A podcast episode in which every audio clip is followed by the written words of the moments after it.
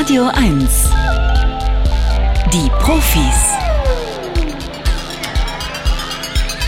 Mit Stefan Karkowski. Herzlich willkommen zum RBB Radio 1 Wissenschaftsmagazin Die Profis. Eine kleine Ansage in eigener Sache vorab. Sie wissen, es gibt eine Unwetterwarnung für Berlin und Brandenburg. Deswegen prüfen wir auch gerade noch, ob das Parkfest heute wie geplant stattfindet und auch ob das Ärztekonzert heute stattfindet. Das erfahren Sie natürlich hier als erstes. Also heute gibt es noch einen Grund mehr, das Radio zu keinem Zeitpunkt auszuschalten. In unserer Profisendung heute geht es unter anderem um Rostock-Lichtenhagen. Da hat eine Musikprofessorin eine ganz schräge Idee gehabt. Sie fragt nämlich, wie hat Rostock-Lichtenhagen die musikalische Landschaft verändert? Denn es gab ja nicht nur jede Menge Solidaritätskonzerte von links, die gesagt haben, wir müssen jetzt was tun für Menschen, die bedroht sind von Rassismus, sondern auch der Rechtsrock hat profitiert. Es gab Texte, die sich um dieses Ereignis gebildet haben. Und darüber reden wir um 10.40 Uhr. Wir reden über Stimmerkennung bei Profis, wie schwer oder leicht fällt es ihnen, äh, Prominente an der Stimme zu erkennen. Wir reden über den Regenwald in Brasilien. Ist der wirklich so bedroht, wie immer behauptet wird? Und gleich in einer halben Stunde geht es um den Zusammenhang von sozialen Verbindungen von Freunden bei Facebook und die Frage, wenn ich viele reiche Freunde habe auf Facebook, fördert das meinen beruflichen Aufstieg oder nicht? Da gibt es eine riesige neue interessante Studie zu. Jetzt aber erstmal das Kennerspiel für alle, die uns neu hören. Das ist ein Wissenschaftsquiz, da müssen Sie herausfinden, ob die Meldungen, die wir Ihnen vorlegen, von uns ausgedacht sind oder grob verfälscht oder ob das wirklich wahr ist, was wir da erzählen. Nach der dritten Frage gibt es einen Buchpreis und das ist heute Im Strudel. Eine Umweltgeschichte der modernen Welt. Frank Ükötter hat es geschrieben. Und da geht es wirklich um die Veränderung in der Welt. Ein Beispiel, vor 500 Jahren gab es den Eukalyptus nur in Australien. Heute gibt es Eukalyptusplantagen überall auf der Welt. Der Dodo war ein Vogel, der friedlich lebte auf einer kleinen Insel im Indischen Ozean. Jahren. Heute ist er ausgestorben. Diese ganzen Veränderungen der Welt sind drin in diesem Buch im Strudel im Campus Verlag erschienen. Wenn Sie das interessiert, bewerben Sie sich jetzt beim Scannerspiel unter 0331 70 99 111. Der Scanner. Bringen Sie Licht ins Datendunkel. 0331 70 99 111. Hier ist Radio 1. Jörg, moin moin. Guten Morgen. Guten Morgen, Jörg. Von wo rufst du denn an? Aus Leipzig. Aus Leipzig, wie schön. Äh, wie war es denn da jetzt gestern? Habt ihr Unwetter gehabt in Leipzig? War es schlimm bei euch? Nein, wir haben nur einen schönen, lustigen Landregen gehabt. Lust, lu lustigen Landregen. Das, wohnst du denn in der Stadt direkt oder hast du ein bisschen Auslauf draußen mit, mit Garten? Hm? In der Stadt? Ja, Stadt, ja. Also keine Keller vollgelaufen? Nein, keine nein. Feuerwehr. Okay, also Berliner und Brandenburger, wir haben Unwetterwarnung. Fahren wir nach Leipzig, da ist es sicher. Nein, heute soll es auch nochmal regnen. Ach so, na Oh. gut. Wir Jörg, wollten die ganzen Preußen hier haben. die. Tja, Sag mal. Jörg, die Preußen, Preußen sind nett. Ne? Ah, klar. Ja. Ähm, was machst denn du so, Jörg? Ich bin IT-Administrator. Oh, aha. Also, äh, wie hieß das früher? System, SysOp. Ja, das, da gibt es Spezialisierungsweise. Mhm. Auf jeden Fall noch. Okay, also da, du bist derjenige, der in einem großen Betrieb dafür sorgt, dass die Computer alle laufen. Ja, und dass kein Virus reinkommt. Mhm. Und wie machst du das? Hm? Wie machst du? Ganz spannend. Wenn es läuft, dann läuft Wenn nicht läuft, habe ich was zu tun. Ja, und es gibt ja auch SNAFU, ne, diese schöne Abkürzung Systems Normal All Fucked Up. Jörg, also, dann fangen wir mal an mit der ersten Frage. Könntest du wissen, pass auf. Positiver Effekt von Geschenken wird überschätzt. Das zeigten Psychologen der University of Texas. Dafür untersuchten sie das Schenken als Geste der Freundlichkeit. In einem Experiment sollten rund 300 Probanden eine fremde Person beschenken. Beide Parteien sollten sowohl vorher als auch nachher angeben, wie sich die Stimmung der Beschenkten nach dem Erhalt des Geschenks verändern wird. Beim Vergleich der Stimmungsangaben zeigte sich, die Schenkenden erwarten im Durchschnitt eine stärkere Stimmungsverbesserung, als die Empfänger letztendlich zeigten. Das Schenken scheint im sozialen Miteinander weniger wichtig zu sein als erwartet. Also, wir sagen, dass der Schenkende die Stimmungsverbesserung beim Beschenkten überschätzt. Jörg. Da würde ich mal Ja sagen. Mhm. Und Ja ist ganz klar falsch. Oh, Ja, also umgekehrt tatsächlich unterschätzen viele Menschen die Wirkung von Geschenken. Die glauben gar nicht, wie sehr sich Menschen über Geschenke freuen. In dem Experiment freuten sich die Beschenkten viel mehr über das Geschenk, als die Schenker annahmen. Und daraus schlussfolgern die Forscher, die Tatsache, dass man nett ist zu anderen, das hat einen größeren Wert als die Sache selbst. Sie befürchten, die niedrigen Erwartungen an den Effekt von Geschenken könnten ein Hindernis für prosoziales Verhalten sein. Weil wenn ich gerade mal so an den Straßenverkehr in Berlin denke, wie oft sind wir nicht nett zu anderen? Nettigkeit zahlt sich aus. Jörg, danke fürs Mitspielen. Ja, schade. Ne? Viel Spaß noch. Bis zum nächsten Mal. Mach's gut. Ciao, ciao. Wetter. Ja, hoffe ich auch. Tschüss, tschüss. So, dafür haben wir Serpil hier. Hallo Serpil. Hi, grüß Hi. dich. Tag, Tag. Serpil, das heißt werde groß, wachse, gedeihe, aber das weißt du, ne? Ja, ich bin schon groß, danke. aber das ist die Bedeutung dieses Namens. Ich habe extra nochmal nachgeguckt. Super. Ne? Schöner Cool. Name. Hm. Freut mich. Ja, Hast du, danke. hast du viele Serpils in der Klasse gehabt? Äh, nein, ich war die Einzige. Du warst die Einzige. Aber meine Cousine heißt Salvig. Mhm, na, ist doch gut. Serpil, von wo aus rufst du an? Aus Berlin. Ja, das ist ja eine große Stadt, habe ich mir sagen lassen. Da wohnen viele Leute in vielen unterschiedlichen. Tiergarten. Aus Tiergarten. Und Ja, Mitte. Der, also Tiergarten Mitte, da, da gibt's ja auch so viele Orte. Hast du irgendwie was mitgekriegt gestern vom Unwetter? War es schlimm bei euch? Hm, Eigentlich nicht. Also, also ich war, ich war, ähm, ich war nicht draußen gestern. Du warst nicht draußen. Okay, dann Mhm. noch die, die letzte Frage an dich, bevor hier die Quizfrage kommt. Hast du einen Hund? Nein, meine Freundin hat einen Hund. Okay, Sie dann ist die, total begeistert. bei dieser Frage hier geht's nämlich um Hunde. Pass auf, die kommt jetzt. Okay. Hunde weinen vor Glück. Zu dieser Erkenntnis kam Tiermediziner der Asabu University in Tokio. Dafür wurden 22 Hunde bis zu sieben Stunden isoliert und anschließend jeweils einmal mit ihrem Besitzer und einmal mit einem Nichtbesitzer vereint. Die entsprechenden Emotionsausbrüche der Hunde untersuchten die Forscher in beiden Szenarien, indem sie die Menge der tierischen Tränenflüssigkeit vor, während und nach der Zusammenführung mit den Menschen datierten. Sie stellten fest, dass die Hunde nur beim Treffen mit ihren Besitzern Tränen produzieren und führten dies auf das Glückshormon Oxytocin zurück. Sehr viel Hunde weinen vor Glück. Ja, muss ich mal überlegen. Also Hunde sind glücklich, die wedeln auch mit dem Schwanz. Aber meinst du so richtig so Tränenproduktion? Mhm. Ähm, ich würde Nein sagen. Du wirst Nein sagen und Nein ist falsch. Aber das, ja, äh, Hundebesitzer wissen das vielleicht. Ich bin mir nicht ganz sicher, ob das alle wissen. Hunde scheinen tatsächlich Tränen zu produzieren in Situationen, die Menschen als glücklich bezeichnen würden. Endlich wieder beim Frauchen oder beim Herrchen. Und das ist wohl ähnlich wie beim Menschen. Das Hormon Oxytocin löst diese Freudentränen aus, um die Beobachtungen zu überprüfen. Ja, jetzt kommt was Böses. Haben die Forscher den Hunden anschließend noch das Hormon direkt in die Augen gespritzt und anschließend den gleichen tränenproduzierenden Effekt festgestellt. Ich verurteile diese Forschung auf das Schärfste, aber so weiß man wieder ein bisschen Ja. mehr über Hunde. Sehr viel Danke fürs Mitspielen. Hm? Ja, danke. Gruß Tschüss. nach Tiergarten. Ciao, ciao. Ja, mache ich. Ciao. Tschüss. Benjamin ist dran. Hallo Benjamin. Schönen guten Morgen. Benjamin ist ja eigentlich immer ein Name für jemanden, der sehr jung ist, ne? Er ist der, der, der Kleinste immer, ne? Oder Hm. der, der Jüngstgeborene. Ja. Von wo aus rufst du an? Aus Kaulsdorf. Aus Kaulsdorf. Benjamin, wir haben schon ein bisschen, schon ein bisschen mit der Zeit hier geaßt. Ja. Hier kommt schon Frage Nummer drei. Pass auf. Okay. Der Konsum von Süßstoffen verlangsamt die Verstoffwechselung von Zucker.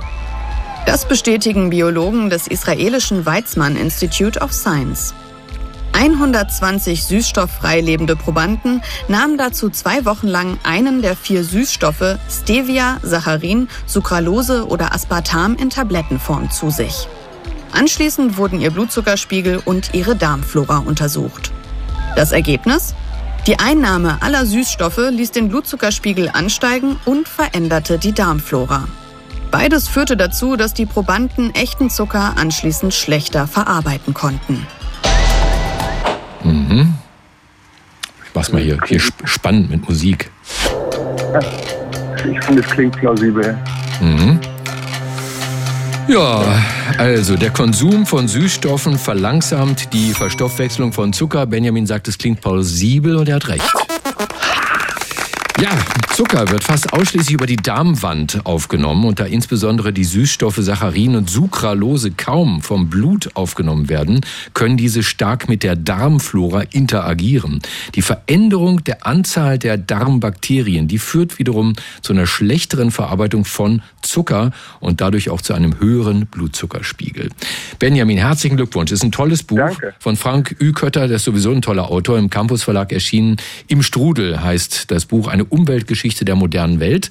Ich versuche dir das jetzt mit diesem Angebot wieder abzuluxen. Der letzte Scan. Echte Profis gewinnen ein Jahresabo von Zeit, Wissen oder verlieren alles. Ne, kennst die Regeln. Wenn du, Ja. noch eine, wenn du noch eine Frage willst, setzt du damit das Buch aufs Spiel. Wenn die Frage richtig beantwortet wird, hast du aber Abo und Buch. Ja. Ich glaube, wenn ich schon mal so weit bin, no, no risk, no fun, ne? Hier kommt die vierte Frage. Also ich steppe ins Spiel. Indonesische Affen nutzen Sexspielzeug. Das haben Biologen der University of Lethbridge in Kanada herausgefunden.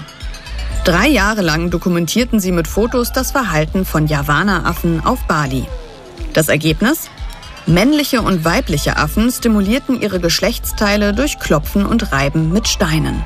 Die Forscher vermuten, dass die traditionell verehrten Affen besonders viel Zeit zum Experimentieren mit ihrer Sexualität haben, weil sie vom Menschen gefüttert werden und kaum auf Nahrungssuche gehen müssen. Ja, Also ich würde spontan sagen, das stimmt. Wenn man an die Bonobos denkt mit dem Masturbieren und so, also mhm. ja, kann ich mir vorstellen. okay, und damit hast du recht.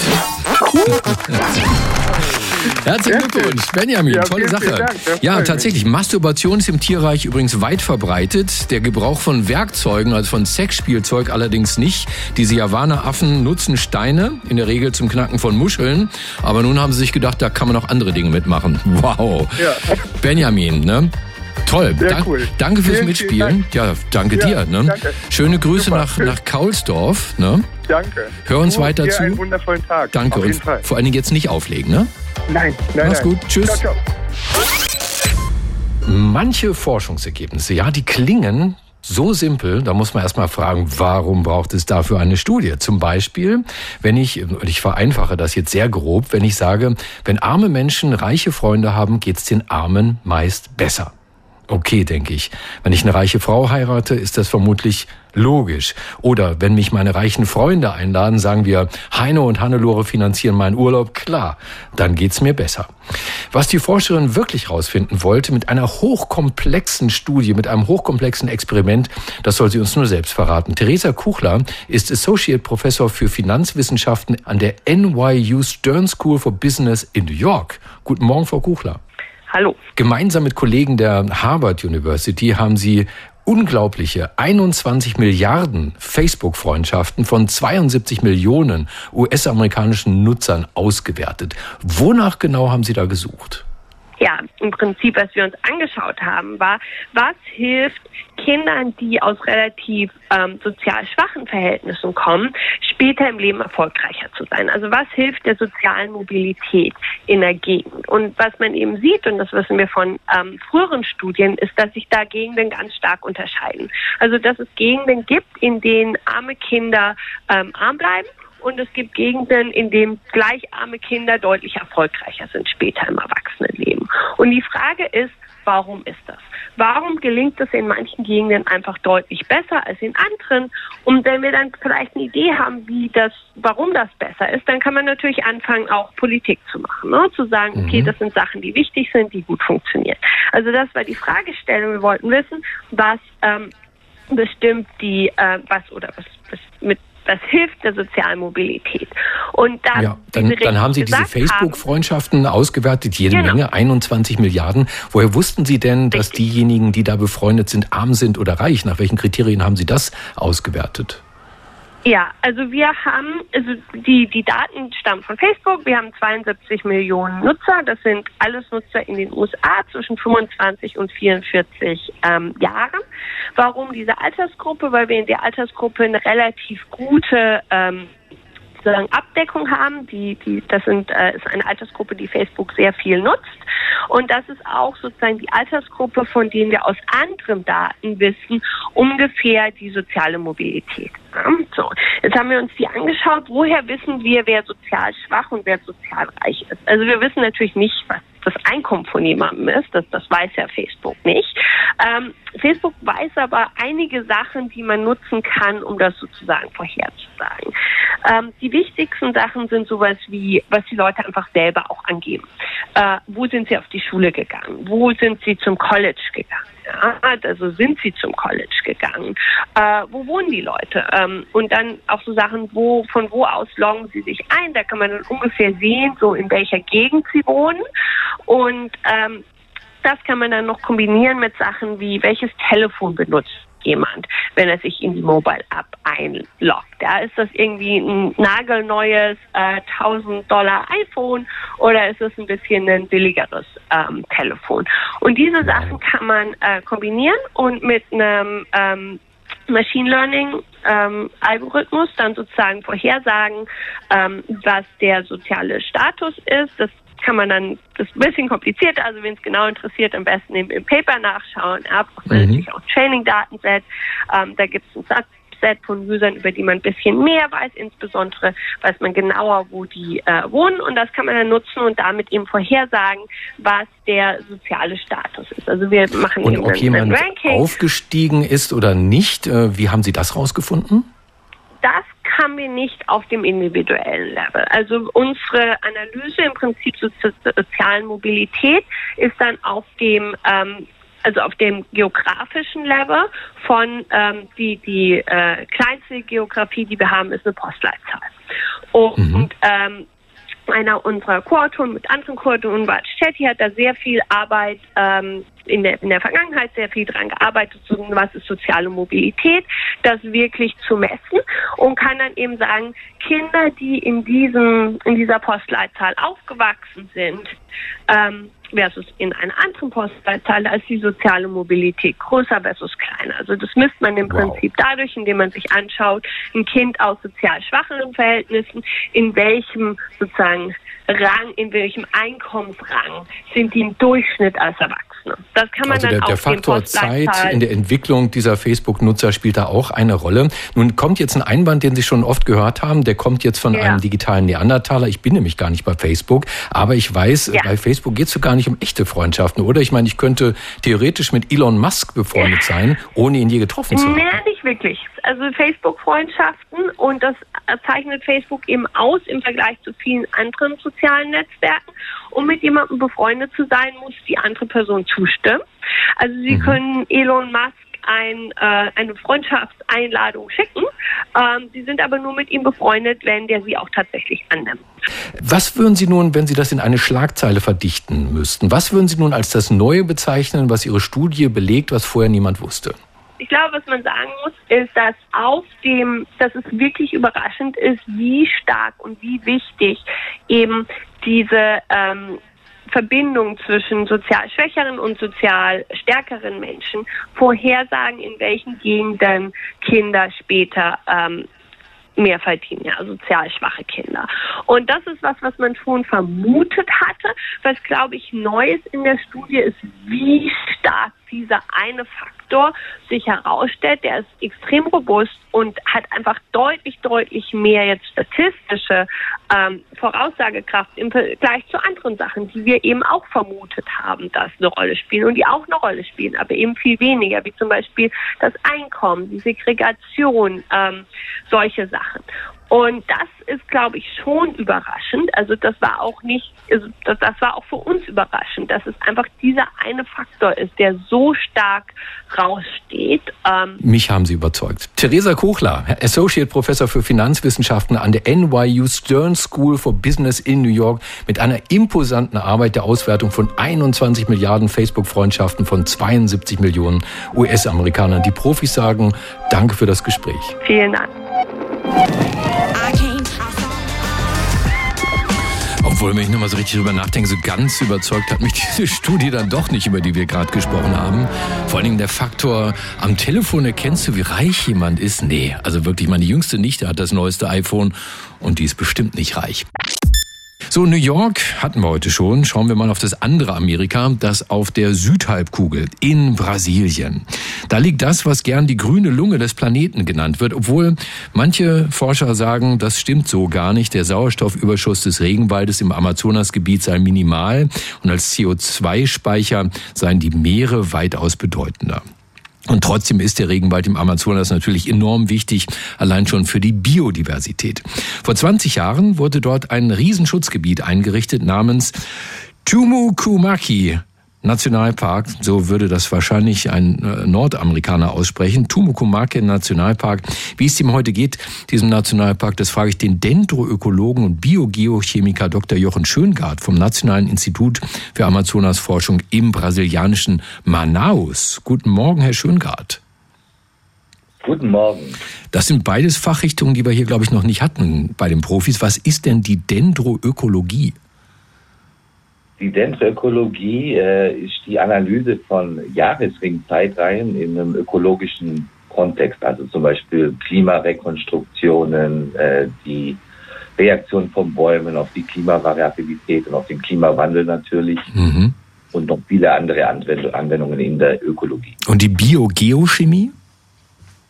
Die Biogeochemie, die befasst sich mit chemischen, biologischen und physikalischen Prozessen, ne, welche im, im Aufbau und in den Funktionen von Ökosystemen äh, eine Grundlage spielen. Und Sie sitzen in Manaus, ist das wirklich mitten im Urwald? So, Manaus ist natürlich eine, eine große Stadt ne, mit über zweieinhalb Millionen Menschen, die aber mitten im Amazonasbecken liegt. Wahnsinn. Vor 20 Jahren haben alle geschwärmt von diesem Waldgebiet, haben das gelobt. Endlich ein Schutzgebiet, ja riesengroß, mehr als 80 Meter hohe Bäume, eine wahre Arche Noah. Ist diese Arche noch intakt? Gut, äh, Amazonien unterliegt natürlich äh, einem, einem starken Wandel äh, wie auch viele andere Ökosysteme auf der Erde.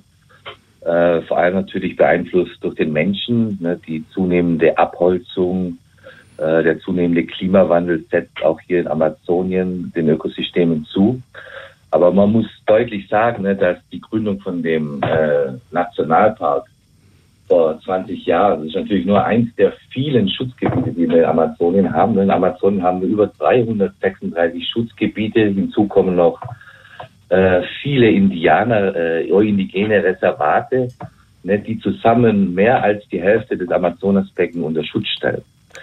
Äh, das ist eine, eine, eine, Anstrengung, die von Brasilien und den Anrainerstaaten hier in Amazonas äh, in Amazonien gemacht worden ist, die oft verkannt wird. Ne. Es gibt also kaum ein Land auf der Erde, das so viele Schutzgebiete äh, und indigene Reservate implementiert hat wie, wie Brasilien. Das sind die guten Nachrichten. Uns erreichen hier in Deutschland natürlich vor allem die schlechten Nachrichten, dass vor allen Dingen Präsident Bolsonaro nichts dagegen tut, dass auch in diesen Schutzgebieten Wälder abgeholzt und platt gemacht werden, diese Schutzgebiete dadurch zerstört werden, dass Goldgräber in den Amazonas eindringen, mit ihrem Quecksilber die Flüsse vergiften. Wie ist das da bei diesem Schutzgebiet, das vor 20 Jahren gegründet wurde, Tumukumaki? Also das, der, Nationalpark ist im Großen und Ganzen äh, intakt. Der ist ja auch schwer zugänglich und damit auch äh, recht gut kontrollierbar. Aber auch da muss man, man muss wirklich sagen, ne, also klar hat die Entwaldung in Amazonien zugenommen. Ne, wir hatten bis 2012 eine starke Reduzierung der jährlichen Entwaldungsraten, ne, die dann unter 5000 Quadratkilometer im Jahr 2012 lagen. Jetzt in den letzten zehn Jahren sind sie wieder angestiegen ne, auf ungefähr 13.000 äh, Quadratkilometer im letzten Jahr. Ne, das sind die, die öffentlichen Zahlen, die vom Nationalen Institut für Raumforschung über Satellitenbeobachtung äh, äh, öffentlich gemacht worden sind. Aber man muss deutlich sagen, ne, dass die, dass die Schutzgebiete, und darunter fallen dann auch die indigenen Reservate, nach wie vor eine Funktion haben als Kohlenstoffsenke. Das heißt, die entziehen der Atmosphäre Kohlenstoff und speichern den äh, in, die, in die stehenden Waldbestände ein. Ja, das sind ungefähr den jüngsten Studien zufolge um die 100 Millionen Tonnen Kohlenstoff, ne, die diese Schutzgebiete in Amazonien der Atmosphäre entziehen. Mhm. Dann würden Sie, also dann würden Sie sagen, ja, dann würden Sie wenn ich also frage, wie geht's, wie geht's im Regenwald im Amazonas, ist für Sie das Glas eher halb voll als halb leer? Äh, muss man stark differenzieren. Ne? Also was, was wir in Amazonien derzeit feststellen, ist, ist es etabliert sich so eine Art äh, Dipol, ne? also ein Kontrast zwischen dem nördlichen Amazonasbecken und dem südlichen Amazonasbecken. Das nördliche Amazonasbecken äh, ist zum Großteil in, in riesige Netzwerke von diesen Schutzgebieten äh, und auch den indigenen Reservaten äh, etabliert. Und dort stellen wir in den letzten Jahrzehnten zunehmende Niederschläge fest, die sich äh, auch in sehr großen Überschwemmungen äh, widerspiegeln, ne, die in den letzten 20 Jahren enorm in der Frequenz, aber auch in der, in der Magnitude zugenommen haben. Und im Kontrast dazu haben wir eben das südliche und das östliche Amazonasbecken, ne, wo die Entwaldungsraten stark zugenommen haben in den letzten Jahren. Äh, und dort stellen wir eben fest, dass wir eine zunehmende Trockenzeit haben. Das heißt, es etabliert sich dieser, dieser Dipol, ne, dieser Kontrast zwischen dem nördlichen und dem südlichen Amazonasbecken. Mhm, also ein, ein differenzierterer Blick auf äh, das Amazonasgebiet in äh, Brasilien. Hier von Jochen Schöngard vom Nationalen Institut für Amazonasforschung im brasilianischen Manaus. Herr Schöngard, wir könnten noch eine Stunde drüber reden. Und die Zeit haben wir leider nicht. Danke, dass Sie bei uns waren, bei den Profis auf Radio 1. Ja, ich bedanke mich für das Interesse und wünsche einen schönen Tag. Danke. Vorige Woche wurden wir mal wieder daran erinnert auf ganz vielen Kanälen, wozu wir Menschen fähig sind im negativen Sinn. Wie damals, als 3000 Menschen in Rostock-Lichtenhagen applaudierten, weil rechtsextreme Ausländerfeinde ein Wohnheim in Brand gesteckt hatten, in dem 115 Vietnamesen festsaßen unter Sprüchen wie gleich werdet ihr geröstet.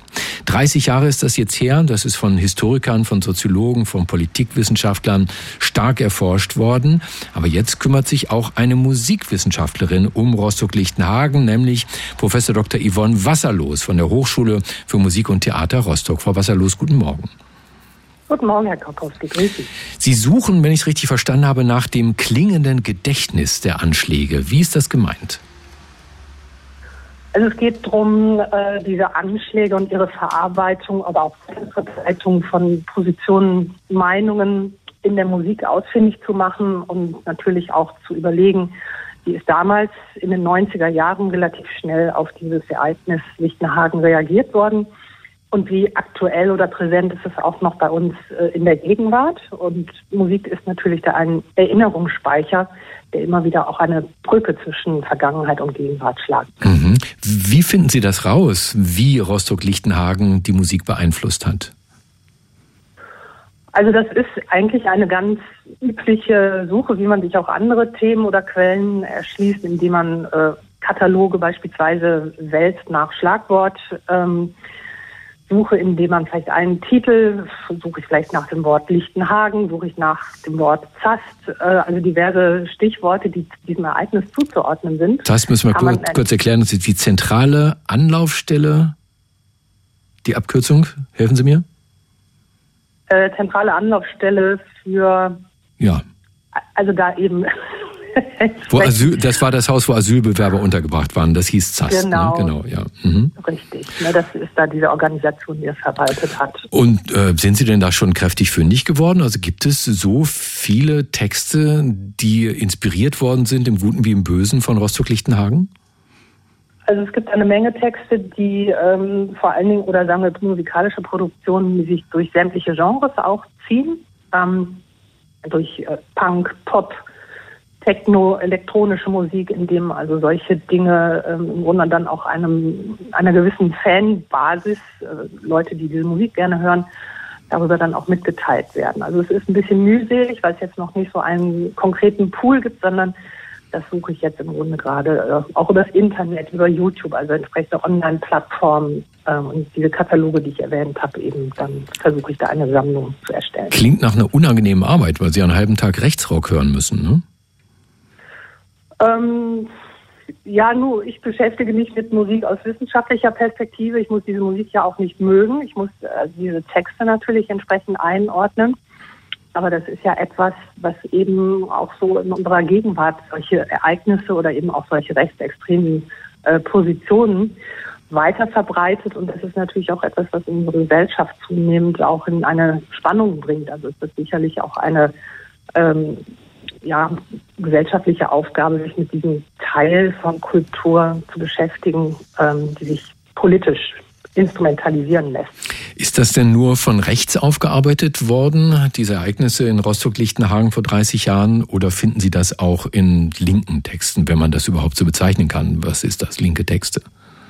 Ähm, also das geht durch alle politischen Spektren, linke wie rechte Positionen, linksextrem, rechtsextrem, aber auch im Mainstream. Also es sind ganz verschiedene Bands oder Künstler, Künstlerinnen, die sich damals äh, mit diesem Ereignis auseinandergesetzt haben und äh, natürlich auch ihre Haltung darüber ähm, artikulieren und multiplizieren. Also das ist nicht nur auf eine politische Richtung festgelegt. Mir fällt jetzt kein Beispiel spontan ein. Haben Sie eins? Haben Sie einen Text, der das irgendwie deutlich macht, wie Rostock-Lichtenhagen dort eingeflossen ist?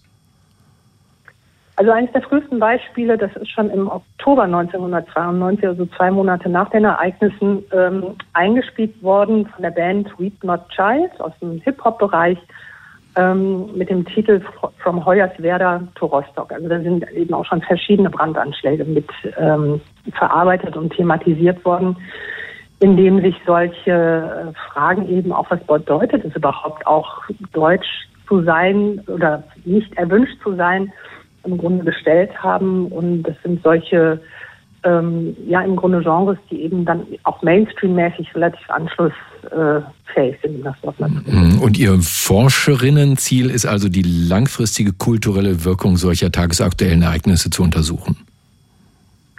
Ganz genau, weil die äh, Frage dahinter ist, inwiefern jetzt auch solche Ereignisse nachhallen. Wir nehmen immer solche Jubiläen in Anführungsstrichen. Jetzt ist Lichtenhagen 30 Jahre vorbei. Aber das sind ja immer solche Momentaufnahmen, in denen man sich solcher Dinge wieder erinnert oder auch natürlich wichtig Gedenkveranstaltungen ähm, abhält.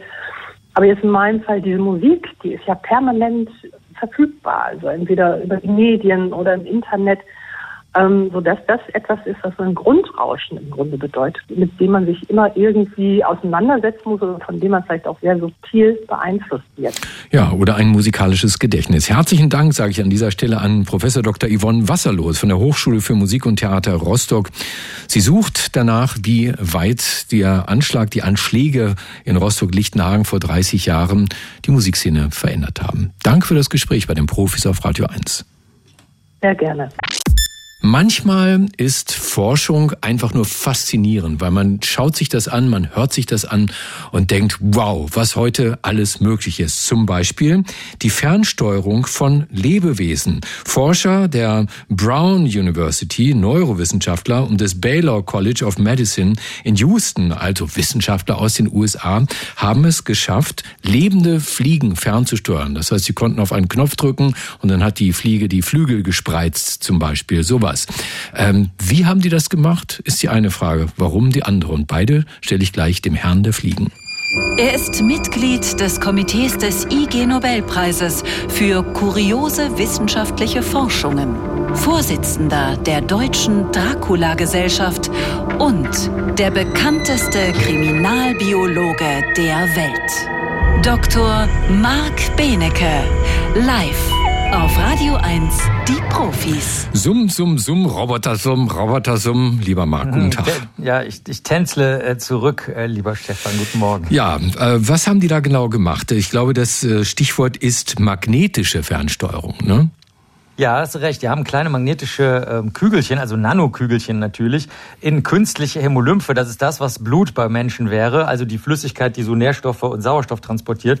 Bei den Taufliegen oder in Deutschland auch manchmal Fruchtfliegen oder Essigfliegen oder sowas genannt. Das haben die da also äh, reingebracht und gleichzeitig haben sie eine genetische Veränderung gemacht. Sie haben nämlich äh, was eingebaut, so einen Ein- und Ausschalter, einen Ionenkanal. Und dieses Ein- und Ausschalten erfolgt jetzt durch die ähm, magnetische Anregung der Kügelchen, die äh, mit Kobalt und Eisen funktionieren. Das heißt, du kannst nicht, das gibt's übrigens schon, äh, mit Licht einfach nur bestimmte tja, Gene oder Verhaltensvorgänge, die durch Gene bedingt werden, ein- und ausschalten, weil das Licht dringt nicht so tief in den Körper, mhm. sondern jetzt kannst du, weil ja die magnetischen Wellen gehen ja durch Knochen und alles, das kennt man vielleicht aus dem MRT im Krankenhaus, da kannst du jetzt also tief ins Gewebe reingehen. Und jetzt haben die also verschiedene ähm, Feldstärken da an, oder verschiedene Magnetstärken, also so 20 bis 80 äh, Mikrotesla angelegt bei 50 Kilohertz, so zwei bis 20 Sekunden lang. Und dann äh, kann jetzt, können jetzt diese Kügelchen eine Temperaturveränderung an diesem einen Ausschalter auch tief im Gewebe der Fliege bewirken. Und wenn der angeht, wie du schon gesagt hast, dann können zwei Sachen passieren. Man hat das nämlich vor zwei bestimmte Gene getan, die Verhalten ändern, nämlich einmal Fruitless dass äh, Fruitless bewirkt, dass die, äh, dass das Balzverhalten ausgelöst wird. Und dazu gehört das Spreizen der Flügel. Das ist, äh, hat Sprengstoff, denn Fruitless kann die Tiere auch homosexuell machen, sowohl Weibchen als auch Männchen. Also du kannst dadurch jetzt auch homosexuelle oder heterosexuelle Tiere erzeugen, hm. nicht nur dieses Flügelspreizen. Und das Zweite, wo das, wo dieser Ein- und Ausschalter vorgeknallt wurde, das war HB9, so heißt dieser genetische Bereich, und der ähm, führt dazu, dass die Tiere ähm, nach links und rechts wandern können und eben die Flügelspreizung auch bewirken können. Also das äh, ist, ist beides äh, zusammenhängend. Also es sind zwei verschiedene Gene, die aber zwei verschiedene Wirkungen erzeugen. Und die, die ähm, Tiere laufen dann nicht mehr nach vorne, sondern ähm, von links nach rechts gehäuft. Mhm. Also das ist schon eine echt wirklich krasse Sache, die sich hier so auf Samtpfoten in dieser Studie eingeschlichen hat. Wirklich, wie du gesagt hast, Verhaltenssteuerung durch Magnet ein- und ausschalten. Ja, früher also die Optogenetik, jetzt sind wir bei der Magnetogenetik. Ich stelle mir gerade vor, Marc, da sitzt halt so eine Gruppe von wirklich irren Wissenschaftlern in ihren weißen Kitteln, zerzauste Haare, wilder Blick und drücken auf ihren Knöpfen drum. Da, guck mal, sie spreizt die Flügel, guck mal, sie geht nach rechts, guck mal, sie geht nach links. Aber das ist natürlich nicht so. Die machen das ja nicht zum Spaß. Was für einen Nutzen soll das haben? Tja, also das ist natürlich eigentlich Grundlagenforschung, aber der Nutzen wäre jetzt in diesem Fall, dass man Lebewesen so beobachten kann, dass sie sich in der freien Natur bewegen und nicht mehr in irgendeinem Laborkäfig oder in winzig kleinen Glasgefäßen oder ähnlichem.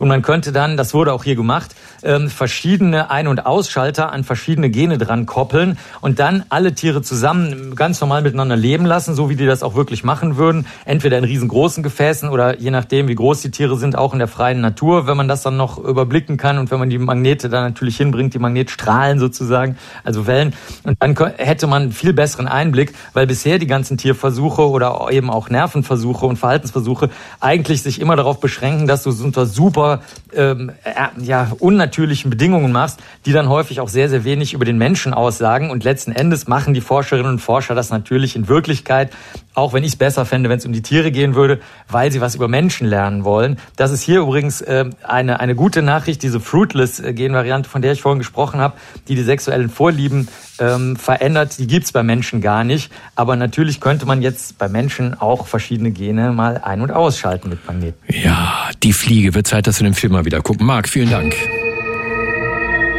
Das war Dr. Marc Benecke, live auf Radio 1. Die Profis.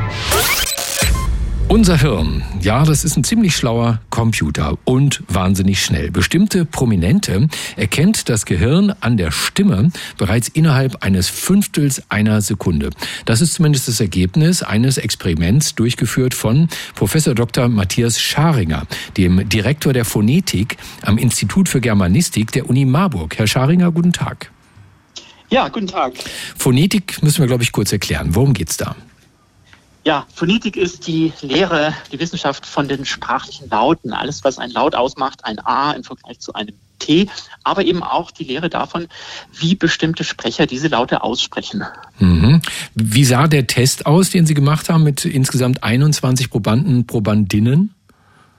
Ja, bei diesem Test haben wir äh, bestimmte kurze Wörter von äh, Angela Merkel und anderen Sprecherinnen äh, ausgeschnitten und vorgespielt. Das waren zum Beispiel Wörter wie Kinder und Tochter und haben dann immer einen Sprecherwechsel eingebaut. Also man hat zum Beispiel das Wort Kinder ähm, gehört, ausgesprochen von Angela Merkel und dann ausgesprochen von einer anderen Sprecherin.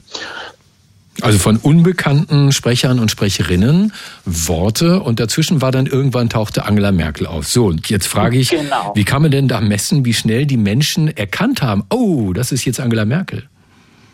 Ja, was wir dabei gemacht haben, äh, ist, dass wir die elektrophysiologischen Reaktionen des Gehirns, also das, was das Gehirn macht, wenn es aktiv ist, über EEG, Elektroenzephalographie, abgeleitet haben. Das sind ganz typische Signale, die wir über bestimmte Wiederholungen auch sehr deutlich sehen in, in der Mittelung dann. Und diese Signale innerhalb der ein Fünftel Sekunde, die kann man dann im Nachhinein sichtbar machen. Und daran kann man dann erkennen, je nachdem, wie stark die ausfallen und je nachdem, wie früh man die dann äh, erkennen kann, wie diese erste, dieser erste Schritt der Erkennung aussieht. Also das ist die Diskriminierung. Mhm. Also die Ausschläge waren bei Angela Merkel dann stärker. Die waren früher, das war also das äh, Hauptergebnis, nicht unbedingt stärker, aber wesentlich und signifikant früher. Nun sagt das ja noch nicht aus, dass die Menschen auch wirklich erkannt haben, das ist die Stimme von Angela Merkel. Sie haben ja vielleicht nur erkannt, da ist eine Stimme, die ich kenne, oder?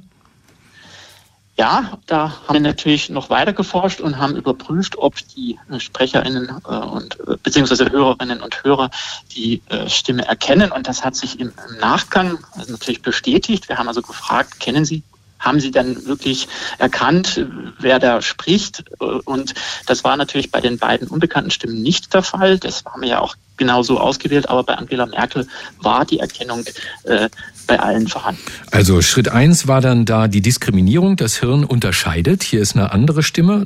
Stufe zwei, das Hirn identifiziert, richtig?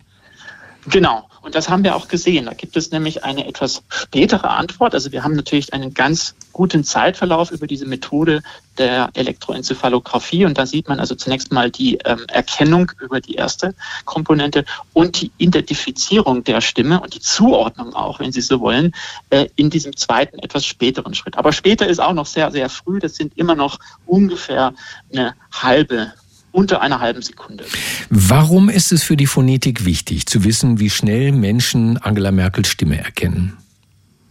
Ja, das ist zunächst mal grundlagenforschungswichtig für unsere Modelle, denn sie erkennen ja nicht nur die Sprecherinnen und Sprecher, sondern auch das, was sie sagen. Und da ist natürlich sehr wichtig zu wissen, wann wird die Erkenntnis, dass es eine bestimmte Sprecherin, ein bestimmter Sprecher ist, wann wird das wirklich relevant für die Sprachverarbeitung? Und das hat natürlich Auswirkungen auf die Modellierung und dann für die Anwendung auch von automatischen äh, Spracherkennungssystemen. Ich nehme an, valide sind Ihre Ergebnisse ja nur dann, wenn Sie voraussetzen können, dass 100 Prozent der Teilnehmer die Stimme auch kennen, richtig? Denn Sie müssen ja die Stimme kennen, um sie zu erkennen. Genau, und wie gesagt, das haben wir ja im, im, Nachgang versucht zu herauszufinden.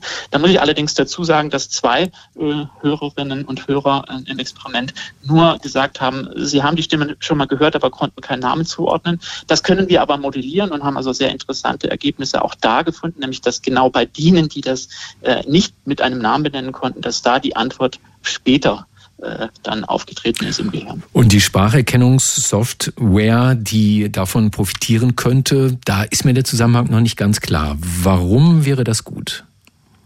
Das ist deshalb gut, weil, weil die äh, Spracherkennung natürlich immer erstmal ähm, trainiert wird und dann einen ganz bestimmten Sprecher ganz gut erkennen kann. Und wenn jetzt aber ein neuer Sprecher kommt, dann ist die Frage, wie funktioniert das? Wie kann man das modellieren? Wie kann man sicherstellen, dass man eigentlich gar nicht erstmal sich auf den Sprecher äh, einstellen muss, sondern von vornherein, wie wir das ja auch schaffen, auch wenn wir den Sprecher nicht kennen, verstehen wir den ja. Und das ist Grundlagenforschung, um solche Modelle so äh, zu verbessern.